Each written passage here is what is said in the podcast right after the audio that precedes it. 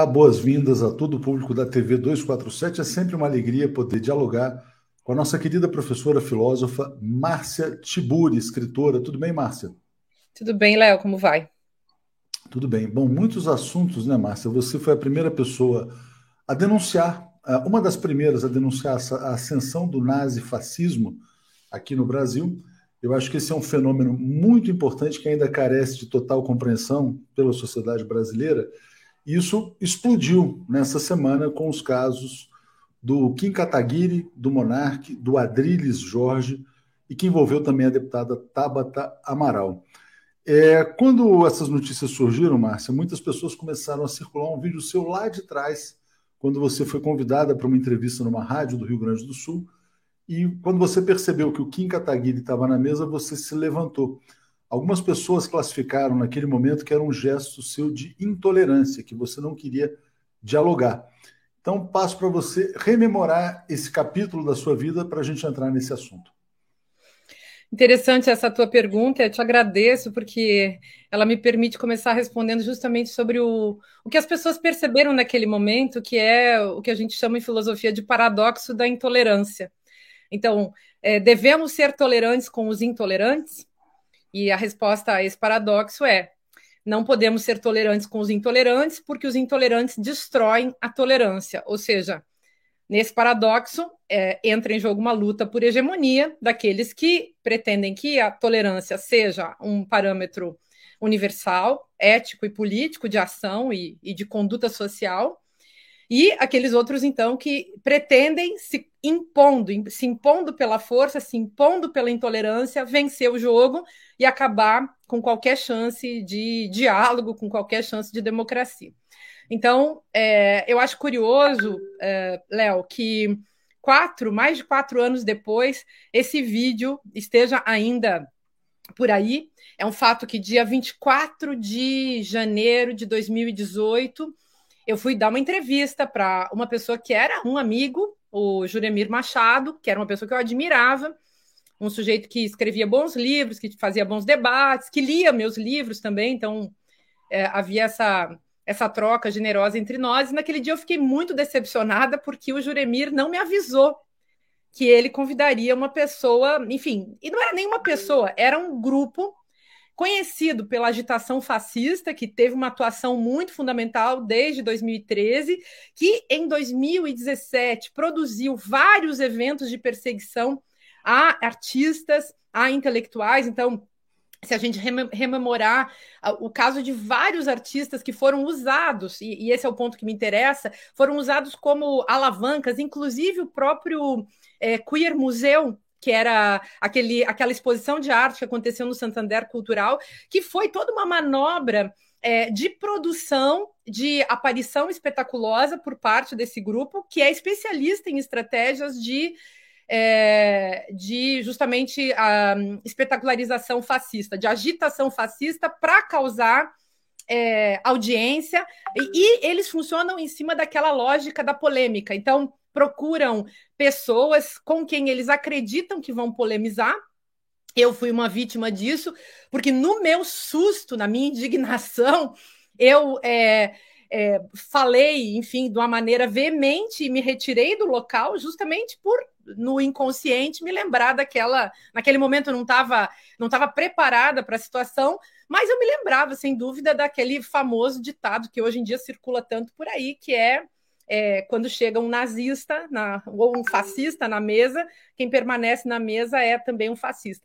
E uma coisa curiosa, isso é janeiro de 2018, final de janeiro, é o dia do julgamento do Lula. Naquela época eu nem usava Twitter, é, coisa, enfim. Então isso também é um fato interessante porque me contaram que o, nos trend topics do Twitter a, a cena é, dessa gravação, de, desse acontecimento, é, estava acima do próprio julgamento de Lula, que era esse sim era um assunto um assunto é, válido do ponto de vista da catástrofe institucional que a gente estava vivendo. Então, a, ali entrou em jogo a pura e simples espetacularização. O fato do, do, do evento envolvendo Márcio Tiburi e MBL estar tá acima do julgamento do Lula demonstra os problemas da nossa sociedade. E aí, um detalhe importante que eu quero contar, que eu já contei muitas vezes, que eu venho contando há quatro anos.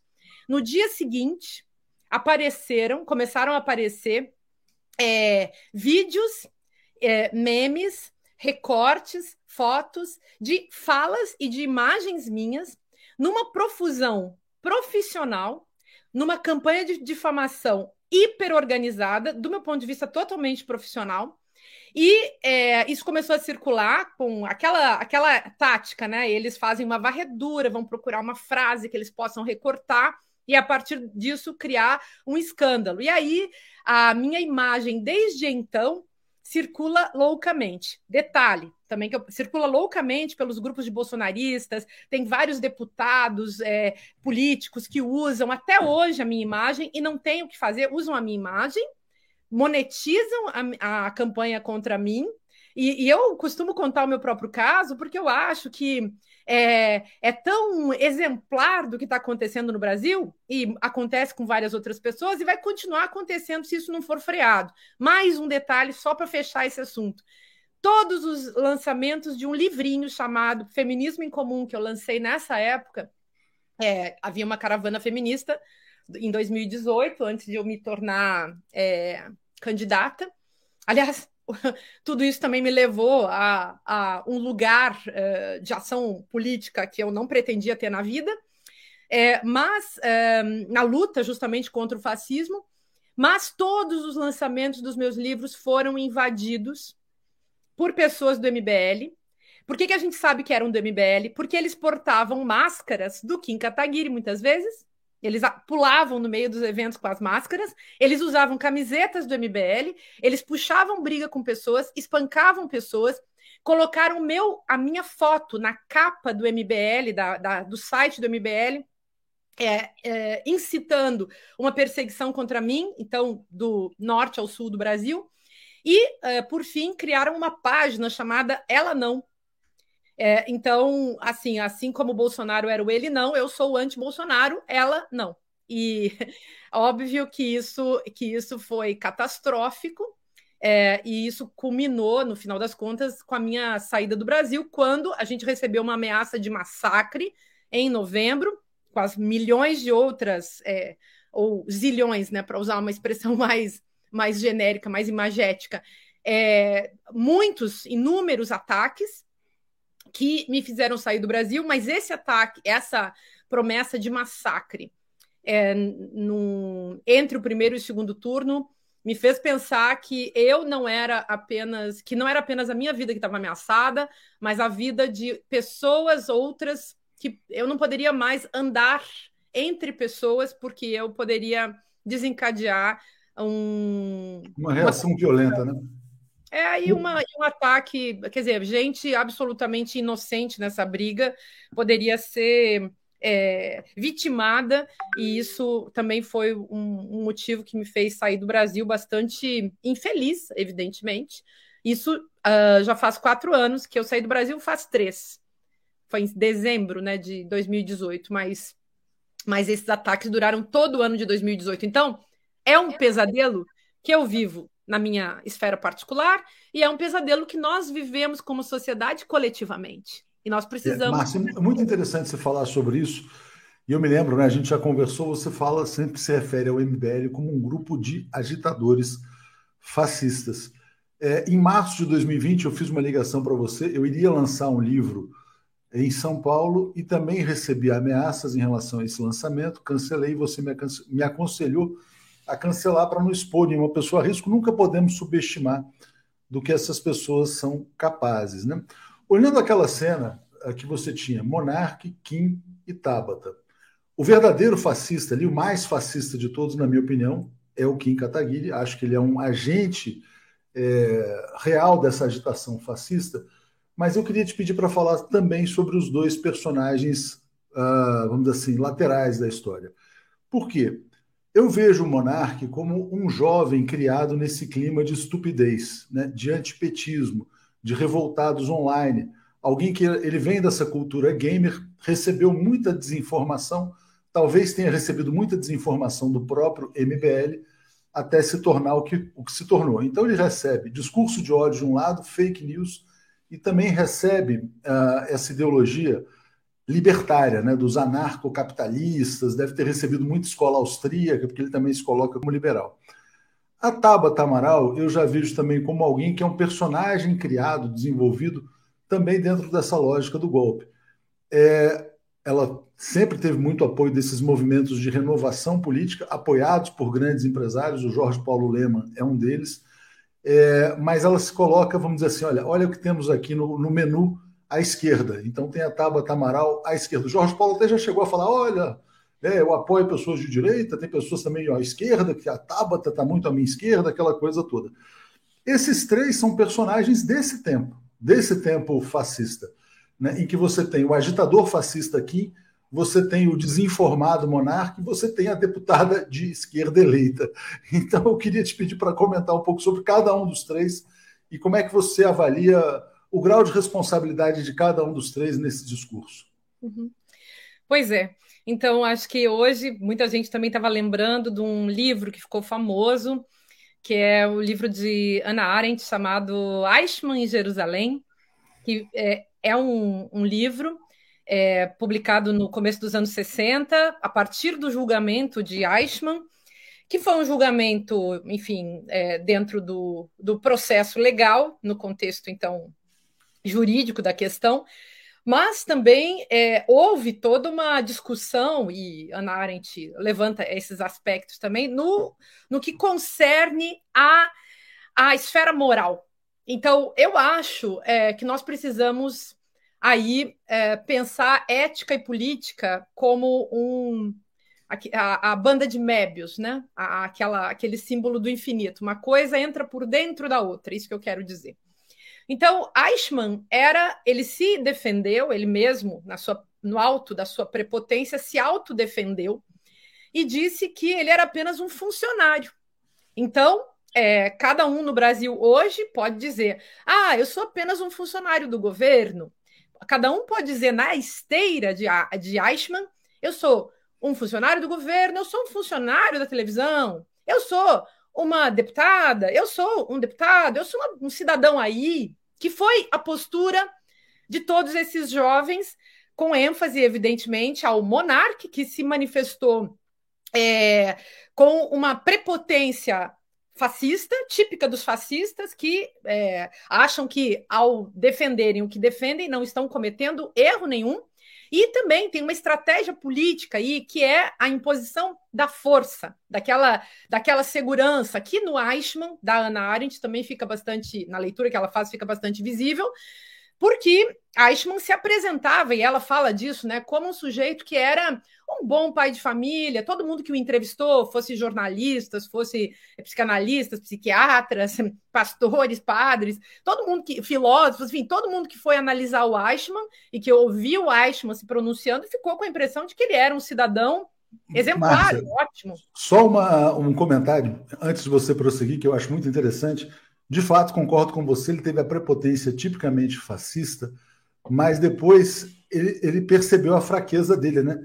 ele teve que se apresentar. Olha, eu estava bêbado. E quando os patrocinadores cancelaram, inclusive uma agência de acompanhantes que patrocina o canal cancelou, ele percebeu como ele é frágil diante da máquina capitalista. E se você olha ali que muitos dos patrocinadores dele apoiaram o golpe de Estado de 2016, é, tem uma ironia poética nessa história toda. Mas, enfim, a prepotência mostrou depois, instantes depois, o tamanho dele nessa máquina toda. Mas te devolvo. Então, mas isso que você está falando é super importante, porque nesse caso, o que está em jogo verdadeiramente, em que pese a questão ético-política que a gente precisa analisar, é aquilo que eu venho chamando de fascismo de mercado. Ou seja, o próprio discurso de ódio, ele se transformou numa mercadoria. Ele capitaliza um sujeito. Então, se não fosse a, o escândalo criado pelas pessoas que se revoltaram contra essa manifestação, esse sujeito estaria cada vez mais rico, ganhando cada vez mais dinheiro. E, assim, vejam, eu não quero fazer um julgamento moral puro e simples, porque eu acho que isso é muito perigoso. O que, que a gente tem que pensar? É, evidentemente, o garoto lá é um jovem mal informado, desinformado, É, ele pode vir a mudar de posição. A gente tem um exemplo maravilhoso no Brasil, que é o Felipe Neto, que começou a se informar, começou a, a estudar, começou a ver outras perspectivas e hoje é, conseguiu amadurecer e, nesse amadurecimento, mudar sua postura. Então, eu acho que isso é uma coisa interessante. A própria Tabata, talvez até o próprio Kim Kataguiri consiga fazer isso no futuro. O problema é que esses indivíduos, por mais que eles sendo jovens, que haja um aspecto de imaturidade, de desinformação, eles ocupam posições de poder muito fundamentais. Dois são deputados e um é um apresentador, um comunicador que é, tem, é, digamos assim, lucrado com o discurso de ódio, com o discurso fascistoide, proto-fascista, e agora com um discurso evidentemente nazifascista, e está sendo é, questionado por isso em função é, do barulho público, da indignação é, pública, que é algo absolutamente importante num contexto é, de tentativa de sustentar, de, de enfim, resistir em, é, em, em, relação à democracia. Bom, mas a questão é, é, mesmo que esses indivíduos possam se modificar e que a gente possa é, pensar do ponto de vista, então, dessa é, transformação desses sujeitos em pessoas capazes de lutar pela democracia, coisa que eles não estão fazendo hoje, esses sujeitos ocupam cargos e faltaram, no caso do Kim Kataguiri, ele é, cometeu um, uma apologia do nazismo, é, o, o, o, o monarca também, mas o Kim Kataguiri é um deputado. E já é um deputado que se elegeu em cima disso. Ele é uma pessoa que precisa dar o exemplo. Ele não pode romper com o decoro parlamentar.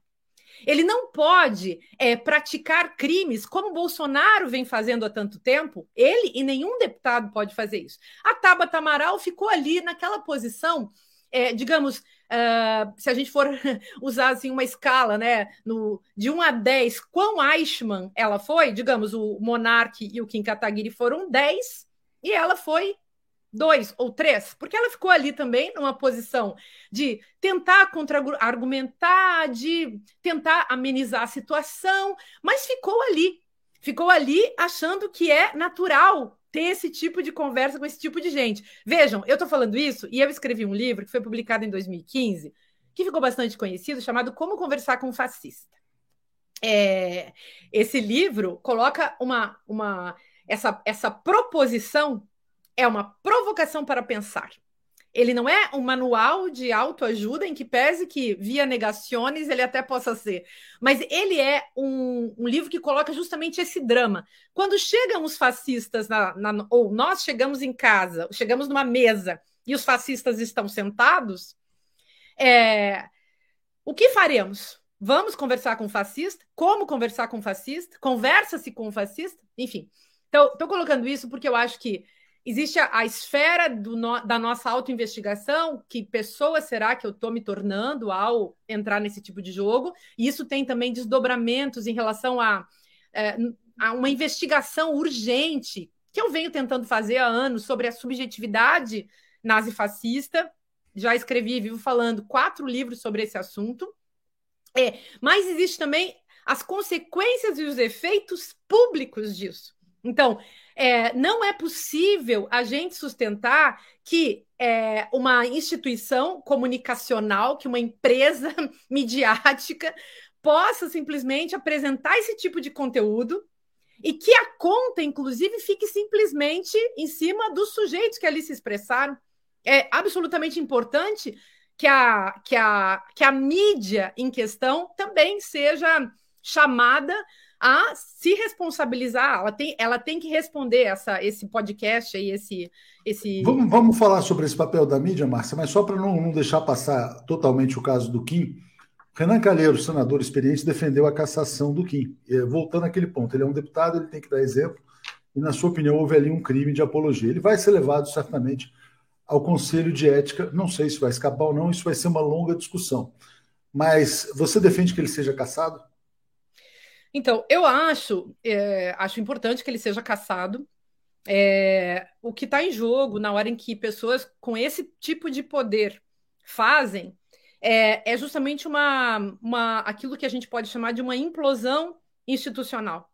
Quer dizer, se é, não acontecer nada em relação ao, ao Kim Kataguiri, se ele não for questionado e, e processado e questionado e punido nos termos da lei, é, ele, o seu gesto, a sua atitude, dará espaço para que todos os demais deputados se manifestem a partir dos preceitos nazistas, é, que implicam racismo, xenofobia, é, capacitismo, é, machismo, enfim, toda, toda uma apologia, inclusive, desse é, neoliberalismo, que na verdade é um neonazifascismo cada vez mais acelerado. Então, acho absolutamente importante que ah, as leis, que, ah, o, o rigor da lei é, fale cada vez mais no nosso país, um país que perdeu a noção dos limites. A lei é um limite a ser respeitado, algo que é, é um patamar que é, organiza as nossas relações sociais e, é, em relação aos deputados que representam o povo, isso é absolutamente essencial. Nós não podemos dar espaço para nazistas, para fascistas, para racistas e para pessoas que fazem qualquer tipo de é, apologia é, criminosa. É absolutamente é, incongruente com o desejo de democracia que a gente precisa defender no nosso país. E no caso da Tabata, você acha que ela merece uma punição, uma censura? O que que, se você fosse parlamentar, por exemplo, como você votaria? Eu acho que a Tabata Amaral, eu não a conheço profundamente, mas naquele momento ali, eu acho que ela fez o papel. Eu, eu não analiso a Tabata Amaral, não é uma pessoa que eu estude, né? Então, não é uma pessoa que eu, que eu crio um foco em cima dela, mas enfim, é, eu acho que a Tabata Amaral serviu de ela ficou ali naquela posição que fica entre o, o otário útil, útil, o inocente útil, e o oportunista. Então, é, esses programas que têm grandes audiências são muito importantes para quem faz política. E as pessoas que fazem política, que é a grande maioria das pessoas no Brasil, que fazem política, é, conspurcando a política, transformando a política num puro e simples jogo de poder, se submetem a esse tipo de, de coisa é, absolutamente é, na contramão de princípios éticos e morais que a gente precisa discutir também. Então, é, muita gente vai dizer: ah, que bobagem, a ética não importa. Importa sim. É justamente porque há uma clivagem entre ética e política que Bolsonaro está no poder. É, ju é justamente por uma clivagem entre ética e política que figuras como Sérgio Moro conseguem se tornar candidatáveis num país como o Brasil e assim por diante. Então, acho que nós precisamos voltar a discutir essa relação e, e discutir os princípios éticos, porque esses princípios constroem a, a, as formas políticas na nossa sociedade, as ideologias e, e as tecnologias políticas também. Márcia, eu acho que agora a gente vai entrar num tema muito interessante, muito importante, que é o seguinte: bom, você foi filiado ao PSOL e depois saiu e se filiou ao PT. Quando você foi uh, para o PT, eu, eu, me lembro, você colocou isso como um gesto de resistência. É, não sei de que maneira exata você formulou, mas você dizia que o, o petista, de certa maneira, estava sendo transformado no novo judeu. Né? Era uma maneira de resistência a esse fascismo que emergia no país. O nazifascismo brasileiro, e eu uh, vejo dessa maneira, é, elegeu como inimigo a ser aniquilado e a ser exterminado o petista ou petralha. Né? E aí houve esse seu gesto de resistência. Então eu queria que você falasse sobre esse projeto, quando que você viu esse fascismo, na verdade, direcionado contra o Partido dos Trabalhadores nascendo, se isso de fato motivou a sua posição. E tem um ponto muito interessante: o fascismo hoje está no poder. Né? Eu acho que poucas pessoas discordam da tese de que Jair Bolsonaro bebe no nazifascismo, né? bebe dessa fonte. Ao mesmo tempo, ele não precisou de um partido nazista para chegar ao poder. Né? Então, bastou um PSL, mas podia ter sido qualquer outro, podia ser um PL, podia ser um. Qualquer partido poderia ter dado abrigo a essa ascensão nazi-fascista no Brasil. Então, eu queria te pedir para falar sobre essas duas coisas. Se a sua entrada no PT foi um gesto de resistência contra o fascismo, e como é que você vê esse fascismo que chega ao poder sem um partido nazista? Porque a discussão nesse episódio gerou em torno se pode ter ou se não pode ter partido nazista. Uhum. Então, é, é uma excelente discussão. É... Vou começar pela, pela parte mais simples. De fato, eu me filiei ao PSOL, fui filiada no PSOL, acho que, não sei se de 2013 ou 2014 até 2017. Eu deixei o PSOL, é, assim, com toda sinceridade, acho que isso faz parte de uma discussão madura sobre o sentido dos partidos e da experiência partidária das pessoas.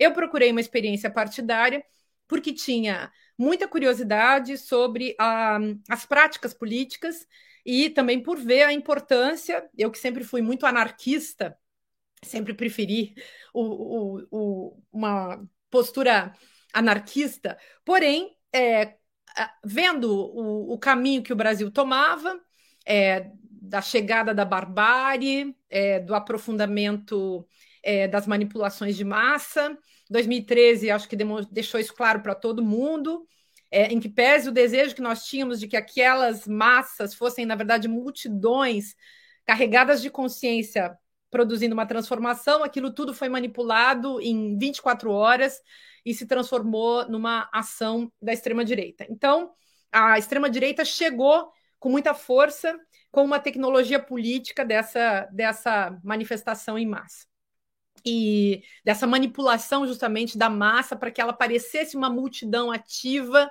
e, e, consciente. Bom, então me filiei por considerar que eu, uh, dos partidos de esquerda, o pessoal era um partido mais à esquerda, algo que me interessava. Então, me interessava uma, uma posição mais radical de esquerda. Porém, ao, numa experiência que tive com o pessoal, na minha experiência daqueles anos, é, eu vi que era uma máquina, como, como depois é, ficou muito claro mesmo, uma máquina muito engessada. E, e assim, é, eu tive, enquanto filiada ao PSOL, a ideia de criar um partido feminista, justamente porque o PSOL é, me parecia muito pouco feminista. Isso não era um problema do PSOL, isso é um problema da sociedade brasileira e da política brasileira, que é um território dominado por homens. Mas tão pouco o pessoal era um território é, mais aberto, em que pese que o pessoal recebia muito bem a chegada das mulheres. É, como o PT também recebe, como o PCdoB também recebe. Então, é, e acredito que talvez até os próprios partidos de direita recebam bem as mulheres, desde que elas estejam ali para obedecer os homens. Bom, então eu o, o, o a gota d'água em relação ao pessoal, com todas as minhas críticas ao partido e as, e as certas de suas figuras, que não vem ao caso, porque uma coisa também que a gente tem que aprender em política é, que é o seguinte: você pode não gostar de uma pessoa. É, de, você pode não querer ter amizade com uma pessoa. Você pode, inclusive, antipatizar de tal maneira que você é incapaz de cumprimentar. Mas a luta política pode fazer você votar nessa pessoa, pode fazer você fazer campanha para essa pessoa e assim por diante. Então, isso é uma coisa que a gente pode também é, assim, digamos, os, os, mais imaturos podem, podem, em termos de política, podem começar a pensar nisso, né? E o pessoal vivia dessa imaturidade, a imaturidade de odiar o Lula. Eu também odiava. Então, odiávamos o Lula e aquilo nos unia. Aquela sensação de que o PT era uma desgraça para o Brasil, aquela sensação de que o Lula estava completamente errado, que não era possível é, que o, o, o, PT tivesse feito tantas coisas erradas. Até você se dar conta que isso era uma grande armação e uma armação que juntava a direita com uma esquerda mais radical, fazendo assim um casamento bastante assustador. Até que eu me desse conta, eu só me dei conta disso quando é, começou a se desmascarar a farsa e, nesse sentido, a Lava Jato foi muito importante porque o, o a, a, gota d'água para mim foi justamente a defesa que o pessoal fazia da Lava Jato. Então, a Lava Jato era ficou começou a demonstrar tão evidentemente a sua organização persecutória e o seu objetivo de destruir o PT, que para pessoas capazes de ver, você também percebia, nossa, isso tudo é uma grande armação. E a verdade começou a aparecer pela é, via negativa, né? pelo, pelo as avessas, né? Você começou a ver aquilo que não podia ser visto antes. E aí eu saí do PSOL, porque realmente eu não tinha estômago para Lava Jato, e, é, e aí acabei me filiando. Eu me lembro que a única pessoa do PSOL que veio me perguntar por que, que eu estava fazendo isso, de sair do PSOL, foi a minha querida companheira, porque nós militávamos juntas. É, inclusive tínhamos a partida, né? Fazíamos a partida juntas no Rio de Janeiro, a partida que era o nosso movimento suprapartidário. E foi a Marielle, a Marielle que, que bateu um papo comigo e perguntou por que, que eu estava fazendo isso, e eu tive, eu expliquei a ela, é, e nós tínhamos uma conversa muito boa de parceria entre feministas, enfim. É, eu me filiei ao PT depois, de, por quê? Porque aconteceu muita coisa. É, Dilma sofreu o golpe, eu fiquei muito consternada com o golpe, defendi muito Dilma, em que pese todas as minhas críticas ao seu governo, eu. É, é, uma coisa é você criticar o governo, ficava claro que não era possível a gente não defender Dilma Rousseff naquele contexto e não defender, evidentemente, o PT diante do fato de que atacar Dilma era também atacar o PT. Assim como é, a gente precisa ter noção né, de que as pessoas que são é, o foco, que são que estão na mira desses ataques, é, não são apenas pessoas, são pessoas que defendem causas, pessoas de esquerda, seja Jean Willis, seja eu, seja Manuela Dávila, Dilma, Lula, seja quem for. Então, isso é um ponto importante. E aí eu acabei me aproximando muito do PT como partido. Gostei muito do partido, gostei muito das pessoas, gostei muito de Dilma, gostei muito de Lula, gostei muito de outros personagens. E pensei, e esse foi o ponto forte: o PT estava sendo de tal maneira massacrado que eu pensei: olha, quer saber?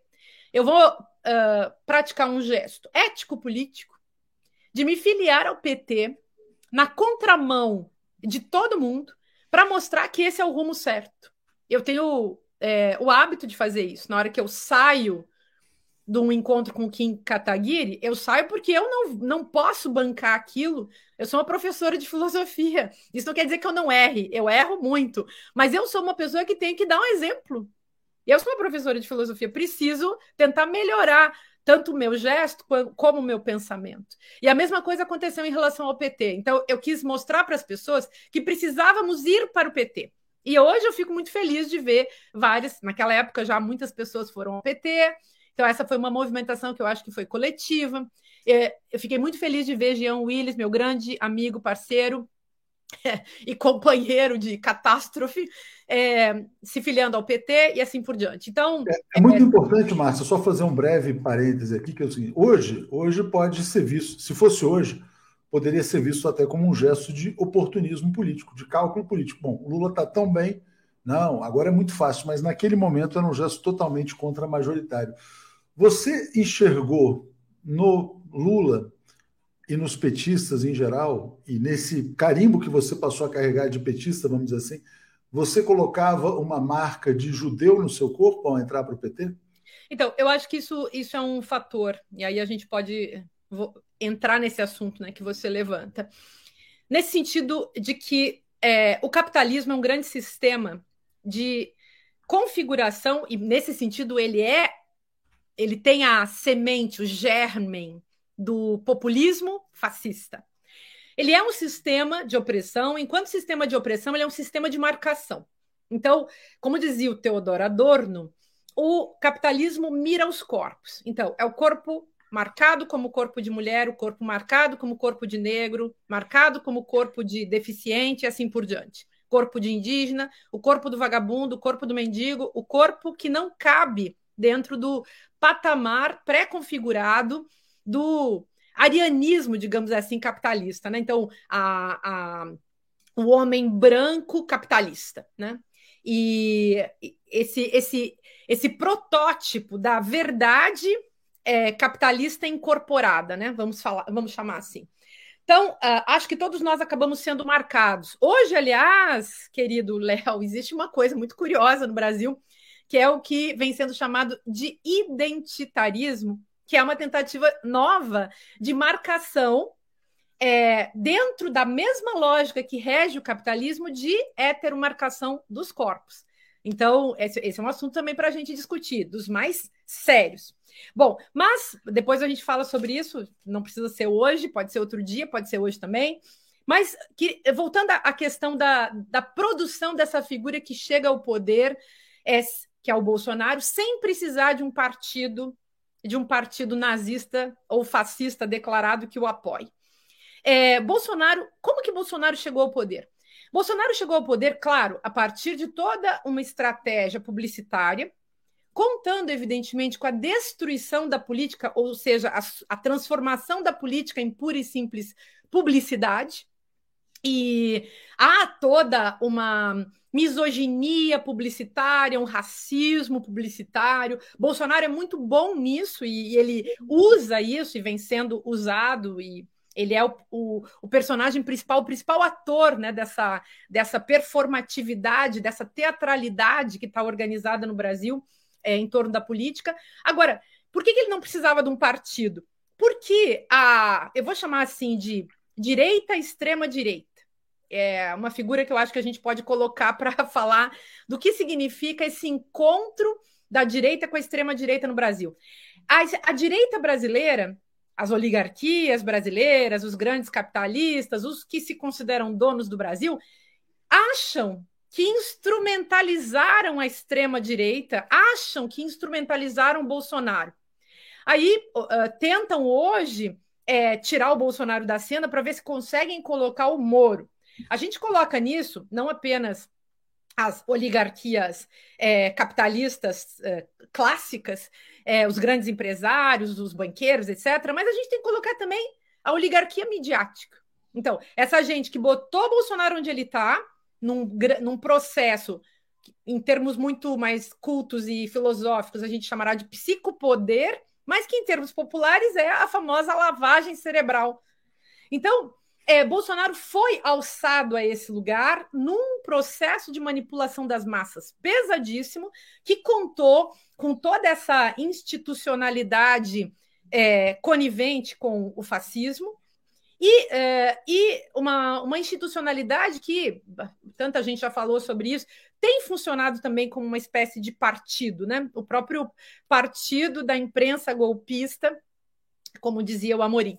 Então, é, é bom a gente lembrar disso. É, às vezes, o, o escamoteamento, o mascaramento pode ser uma alternativa melhor e mais sábia do ponto de vista da é, prática, é, a, a, clandestinidade pode ser, do ponto de vista da estratégia política, uma estratégia muito mais eficaz e efetiva do que o simples escancaramento. Né? Eu é que tenho mania de falar a verdade, eu que gosto da verdade, uh, sei lá, em meia dúzia de pessoas que defendem é, a filosofia e coisas do tipo. Mas a maior parte das pessoas que trabalha com jogos de poder não está preocupada em fazer a política da verdade, está preocupada por simplesmente em alcançar mais e mais poder. Por que você acha que o Lula hoje diz que nós precisamos restaurar a verdade no Brasil? O Lula, ele sabe muito bem o que ele está falando. Eu e Lula já discutimos sobre isso. A gente fala bastante sobre isso também, Márcia, porque na verdade, sem o resgate da verdade histórica, né, você não tem democracia, não tem diálogo possível, você não tem formação de consenso. E, por exemplo, eu estou só fazendo um paralelo, né? Eu estou gravando uma série de entrevistas com a Dilma sobre o governo dela, porque ela foi alvo de tanta mentira, de tanto fake news, é, que, é, enfim, pelo menos dá a oportunidade das, às pessoas de ouvir uh, o outro lado, pelo menos, né?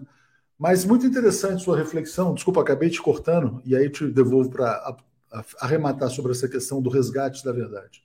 Então, esse é um ponto. Então, temos que resgatar a verdade, a gente tem que voltar a fazer a política da verdade. Isso significa que a gente não pode ter medo do debate. Não ter medo do debate não significa dar palco para nazista e fascista e para nenhuma perspectiva autoritária, que existem muitas muitas que a gente pode também discutir. Mas vamos pensar no espectro político, é, dá espaço para pessoas que defendem fascismo, nazifascismo e perspectivas similares.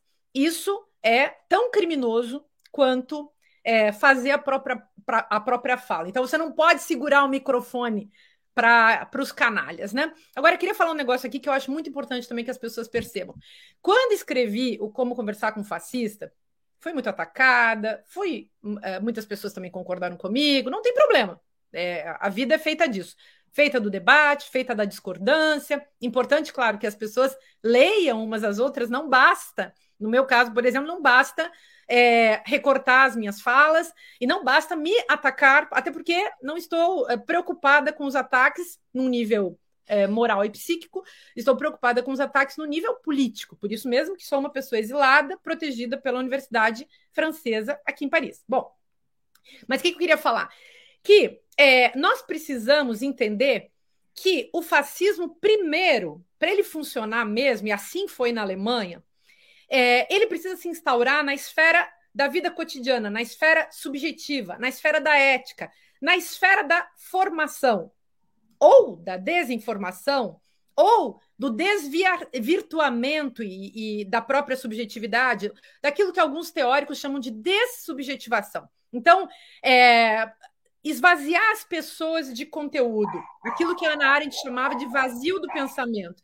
No, num livro meu antigo, de 2014, eu falo, por exemplo, sobre a, o esvaziamento da subjetividade que se dá no nível do pensamento, que, como a Ana Arendt fala, vazio do pensamento, vazio da reflexão. Ninguém deve pensar. Mas há também um vazio da sensibilidade, um vazio do sentimento. Então, as pessoas são. É oferecido às pessoas uma avalanche de ódio. É, todo mundo deve ficar muito frio e aí, quando muito frio, muito incapaz de compaixão, incapaz de empatia, e quando chega o, o ódio, o ódio é uma espécie de sentimento que salva a pessoa, que dá para ela a sensação de que ela agora existe.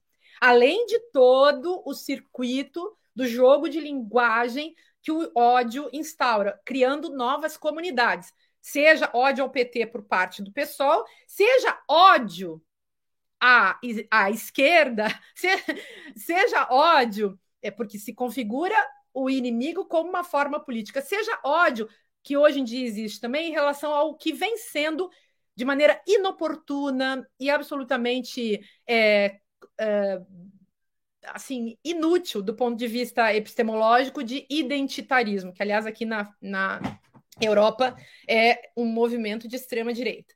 Então, é, acho muito importante assim que a esquerda revise, a esquerda que hoje tem tido tantas práticas de ódio, é importante que ela também revise as, as, as suas posições, porque nós não podemos é, trocar o foco do inimigo. O inimigo é a extrema direita, o inimigo é a direita, o inimigo é o fascismo.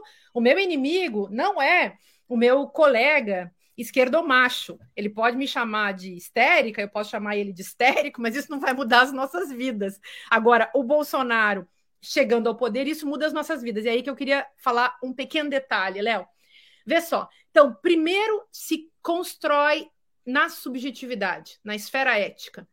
É a televisão, as redes sociais, com aquele discurso de ódio, com aquela retórica do ódio, aquela retórica que eu chamo de retórica do desnorteio ou retórica do psicopoder, deixando todo mundo de, com a consciência dissociada, com confusão mental, com confusão conceitual, uma coisa que eu chamo também de.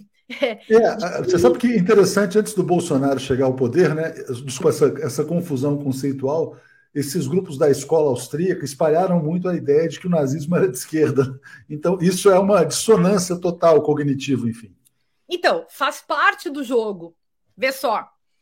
É, aqui, é, voltar um pouco né, na história. Você pensa como se criou, por exemplo, a ideia nefasta de ideologia de gênero, que é uma distorção das pesquisas do campo dos estudos de gênero, mas é uma distorção muito esperta. Antes, as feministas históricas já tinham chamado o patriarcado de ideologia de gênero.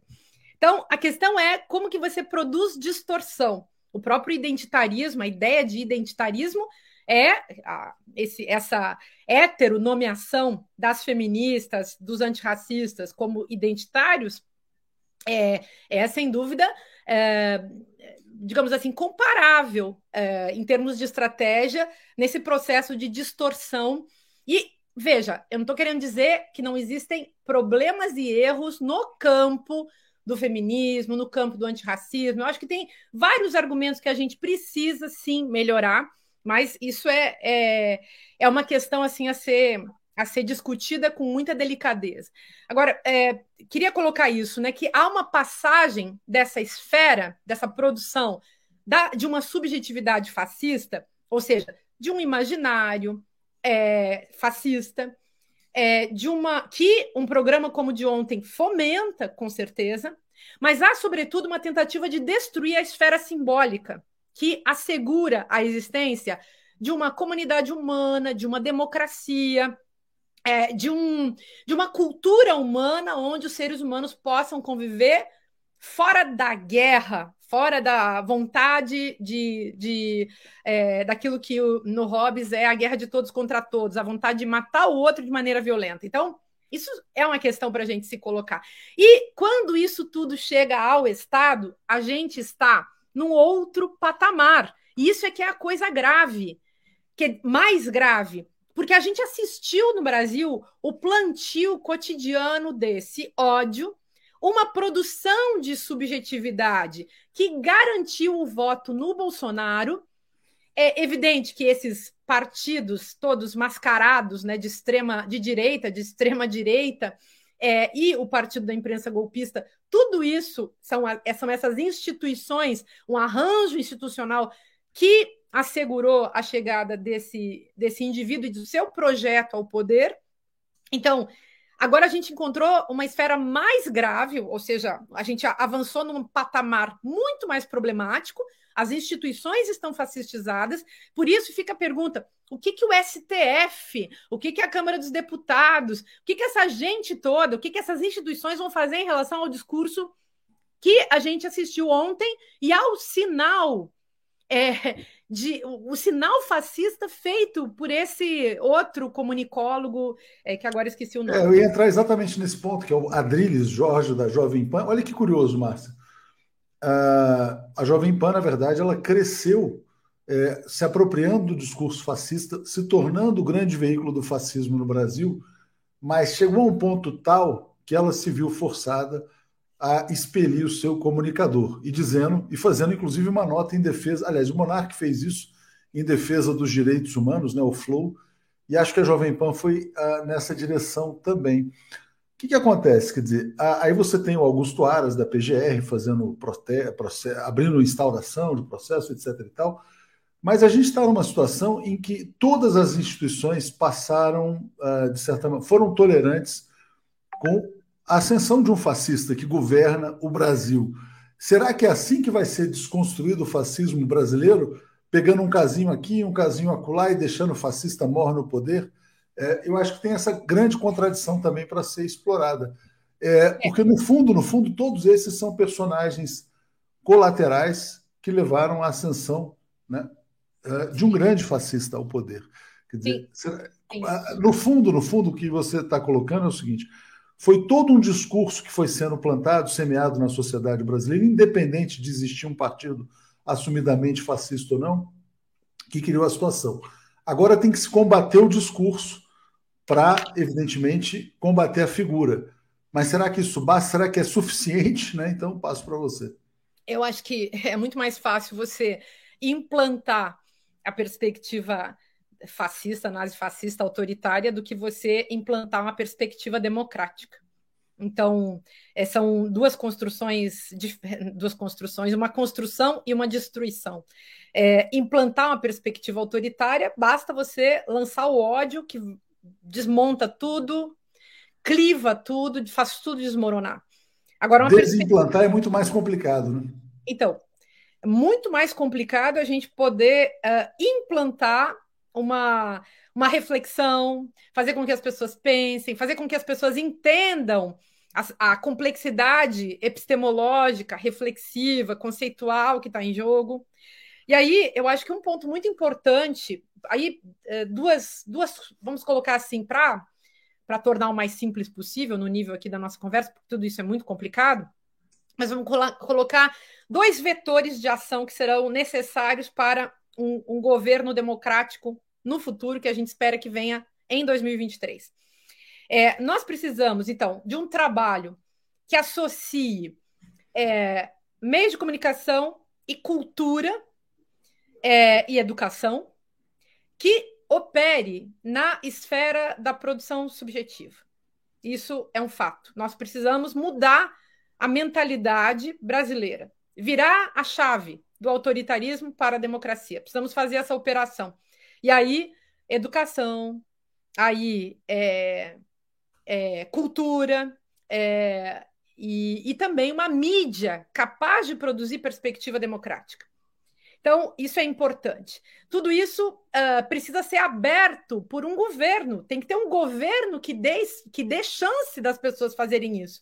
Eu acho que todo mundo que estava muito acostumado com viver a democracia pura e simplesmente, todo mundo que fazia parte dos movimentos, ou todo mundo que estava por aí sendo simplesmente um cidadão, percebeu a importância da política, porque a política, da forma como ela foi tomada pelos fascistas no Brasil, está destruindo o Brasil, está destruindo a vida das pessoas, destruindo a economia, destruindo o cotidiano, destruindo tudo.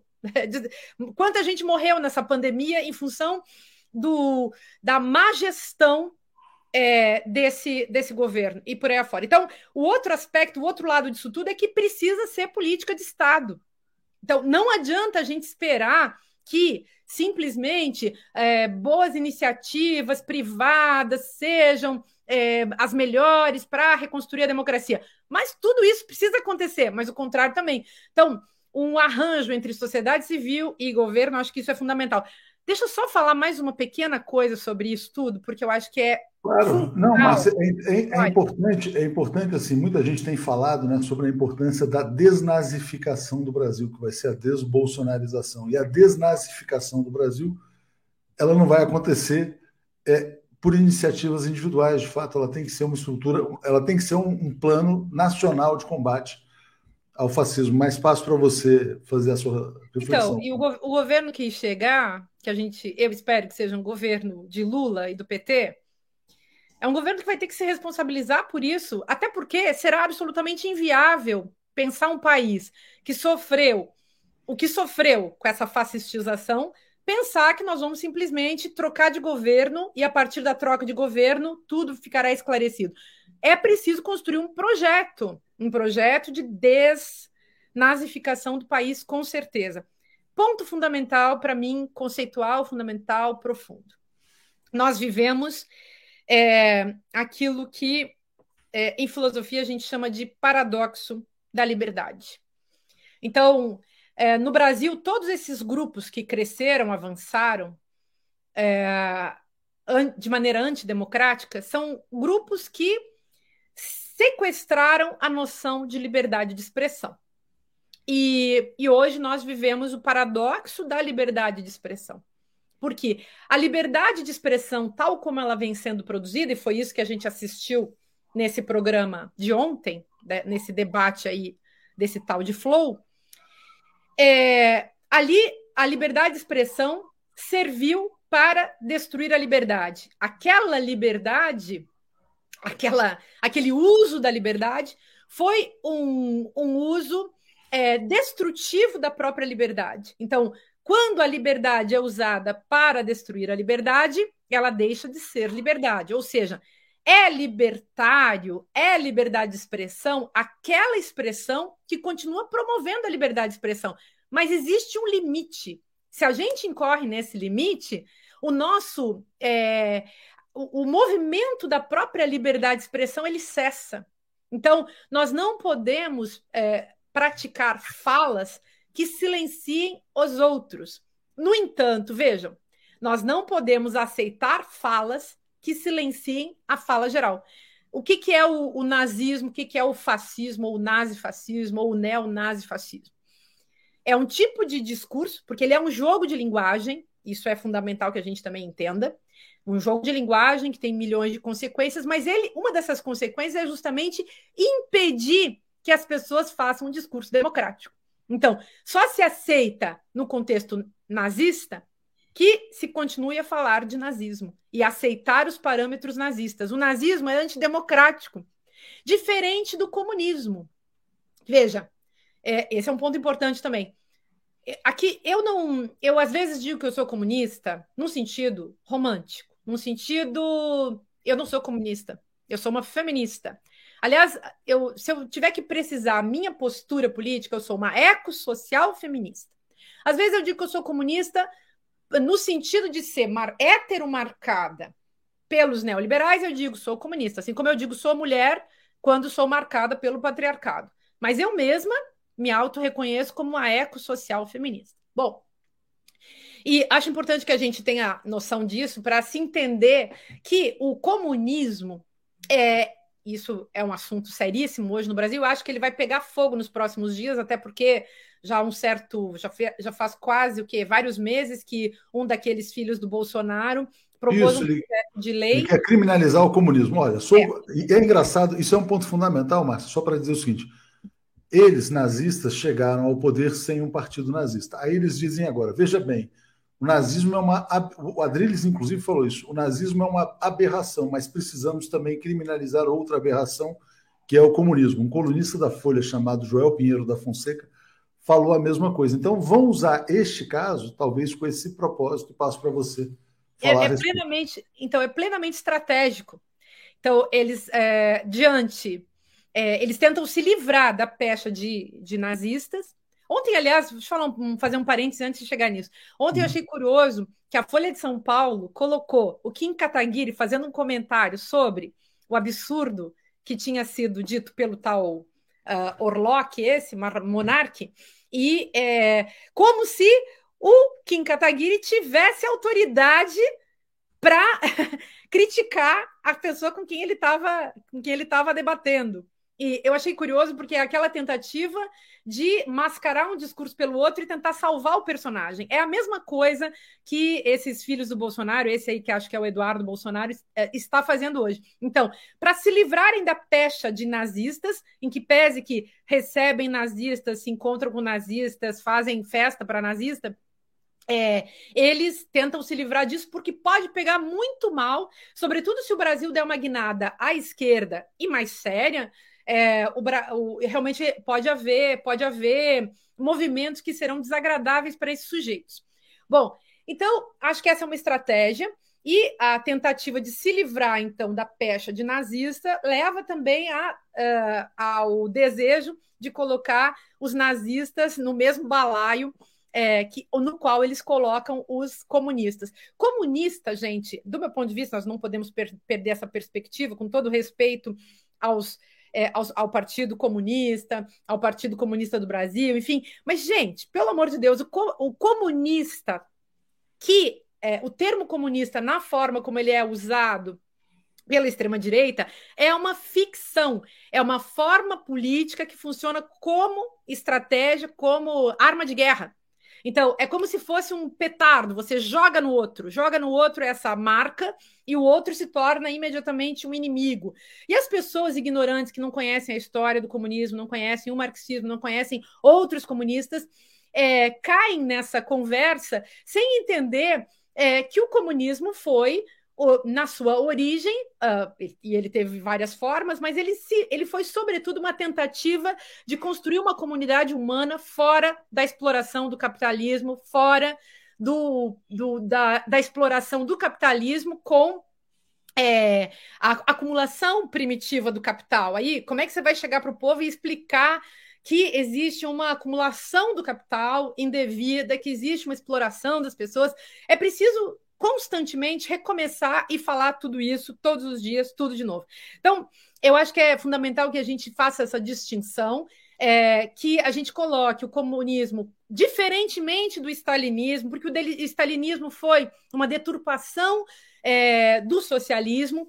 É importante que a gente esclareça as pessoas sobre isso, e não é à toa que esse esclarecimento não é desejável no Brasil, tanto que professores de filosofia de ciência política, sociólogos, pesquisadores, é, os youtubers, que são hoje pessoas que fazem um, um, trabalho, a meu ver, muito essencial no Brasil de esclarecimento da população, essa gente é toda muito perseguida, e, e por isso mesmo que eu acho fundamental que nós que somos de esquerda é, tenhamos coragem de fazer essa distinção a gente precisa fazer essa distinção porque nós não podemos colocar no mesmo balaio e muito menos tratar a democracia como uma vagabundagem, como uma, uma, um jogo sujo em que todo tempo todas as pessoas podem fazer simplesmente o que elas quiserem, como se, como, é, como se nós o que elas quisessem, como se nós não tivéssemos que respeitar limites é, democráticos, limites no sentido de que democracia é uma questão também de design político, é um desenho político cujo contorno a gente precisa respeitar, do contrário, vamos cair simplesmente na mais pura e simples perversão, como temos visto acontecer no nosso país. A gente precisa sair disso, e para isso, vamos usar o grande inimigo do, do, é, do fascismo, ou do nazifascismo, que é o pensamento reflexivo. Vamos pensar mais. Vamos pensar mais e ter menos devoção ideológica. Vamos pensar mais. Isso vai ser bom para a gente dialogar. Eu acho que essa é a mensagem essencial. Desculpa, aqui tem uns cachorros latinos, faz parte né, da, da, E eu queria te agradecer muito, Márcia. É sempre muito bom poder dialogar com você. A gente aprende muito. Eu acho que é uh, realmente assim um exercício de diálogo bastante interessante para que as pessoas uh, possam ir ampliando as perspectivas e os pontos de vista. Eu acho que esse tema não vai se esgotar nessa semana. Eu concordo com você, eu acho que há um risco grande de que esse episódio sirva para dar um álibi para os nazistas que estão no poder e para que eles busquem novas maquinações né, contra o povo brasileiro. Então vamos ficar atentos, vamos continuar aqui. Márcia, mais uma vez, obrigado e estamos Obrigada. aí juntos e obrigado por estar escrevendo seus artigos aqui conosco também. Fantástico. Obrigada, um prazer. Obrigada. Valeu, valeu Márcia.